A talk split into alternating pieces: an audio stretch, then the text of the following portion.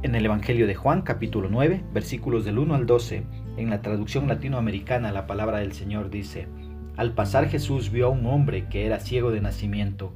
Sus discípulos le preguntaron, Maestro, ¿quién ha pecado para que esté ciego, él o sus padres? Jesús respondió, Esta cosa no es por haber pecado él o sus padres, sino para que unas obras de Dios se hagan en él y en forma clarísima. Mientras es de día, tenemos que hacer la obra del que me ha enviado, porque vendrá la noche cuando nadie puede trabajar. Mientras estoy en el mundo, soy la luz del mundo. Dicho esto, hizo un poco de lodo con tierra y saliva, untó con él los ojos del ciego, y le dijo, Vete y lávate en la piscina de Siloé que quiere decir el enviado. El ciego fue, se lavó y cuando volvió veía claramente. Sus vecinos y los que lo habían visto pidiendo limosna decían, ¿no es este el que se sentaba aquí y pedía limosna? Unos decían, es él, otros en cambio, no, es uno que se le parece. Pero él afirmaba, sí, yo soy. Le preguntaron, ¿Cómo es que ahora puedes ver? Contestó, ese hombre al que llaman Jesús hizo barro y me lo aplicó a los ojos y me dijo que fuera a lavarme a la piscina de Siloé. Fui, me lavé y veo. Le preguntaron, ¿dónde está él? Contestó, no lo sé. ¿Qué expresa el escritor?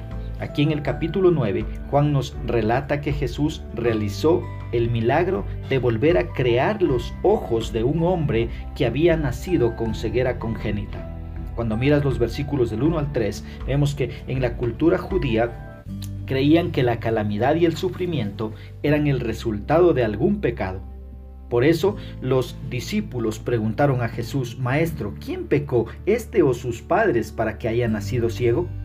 Pero Jesús les dejó claro que en este caso el sufrimiento de este hombre no era por causa de algún pecado de ninguna persona, sino más bien era para que la obra de Dios se pueda manifestar en este hombre.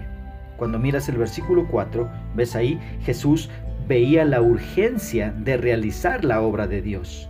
Mientras el día dura, dijo él, mientras el día dura. Él estaba diciendo que mientras Él esté aquí en la tierra, Él debía cumplir con lo que había sido enviado a realizar. Dice Él, porque llegará la noche. ¿sí? Esto dijo refiriéndose a que Él se irá, se separará de sus discípulos durante su crucifixión. En ese momento todos estarían angustiados y nadie estaría sirviendo ni haciendo la obra de Dios, sino hasta después de su resurrección. Es ahí cuando la resurrección les dio valor para que ellos pudieran seguir sirviendo al Señor. Mira el versículo 5. Jesús afirma que mientras esté en el mundo será la luz del mundo. Esta es una buena razón de nuestra existencia también. Como hijos de Dios, Debemos reflejar la luz de Cristo en nuestra vida y mientras vivamos en este planeta, necesitamos alumbrar con la luz de Cristo a todo el que viva en tinieblas. Versículos 6 y 7, mira, como lo había hecho en la creación, al crear al ser humano del polvo de la tierra, Jesús pudo haber utilizado el lodo para hacer un par de ojos nuevos para este hombre ciego. Este hombre obedeció la palabra de Dios. ¿sí? Y cuando él obedeció, quedó completamente sano. Él fue hasta el lugar donde Jesús le dijo para que se fuera a lavar. Y él obedeció al pie de la letra lo que Jesús le dijo y recibió un milagro. Mira, un hombre que no tenía ojos, ahora podía ver y estaba en boca de todos los del pueblo. Versículos 8 y 9. Ves que la ceguera congénita sentenciaba a una persona a mendigar como único medio de sustento. No tenía otra manera de sustentarse, entonces estaba sentenciado a mendigar sentado ahí a la puerta de alguna iglesia o en alguna esquina. ¿sí? Pero el cambio drástico de este hombre hizo que muchos traten de hallar una respuesta lógica porque ellos no estaban dispuestos a aceptar que fue un milagro por parte de Jesús, de aquel a quien ellos rechazaban. Mira, versículos 10 y 12, del 10 al 12, este acontecimiento desató confusión en el pueblo. antes de verlo como una bendición y de una vez por todas reconocer que Jesús es Dios, todos cuestionaban al hombre para que dijera la verdad. Incluso algunos hasta llegaron a creer que no había nacido ciego. Muchos, muchos hoy piensan lo mismo. En lugar de reconocer que Jesús es Dios y que estuvo en la misma creación, ¿sí?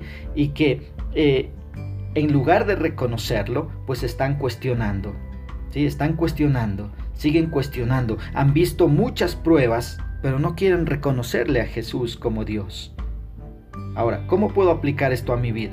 Mira, la primera aplicación que podemos sacar acá es que cuando atravieses por el sufrimiento debido a una enfermedad, a una tragedia o a una incapacidad, pues trata de no preguntarte ¿por qué me sucedió esto?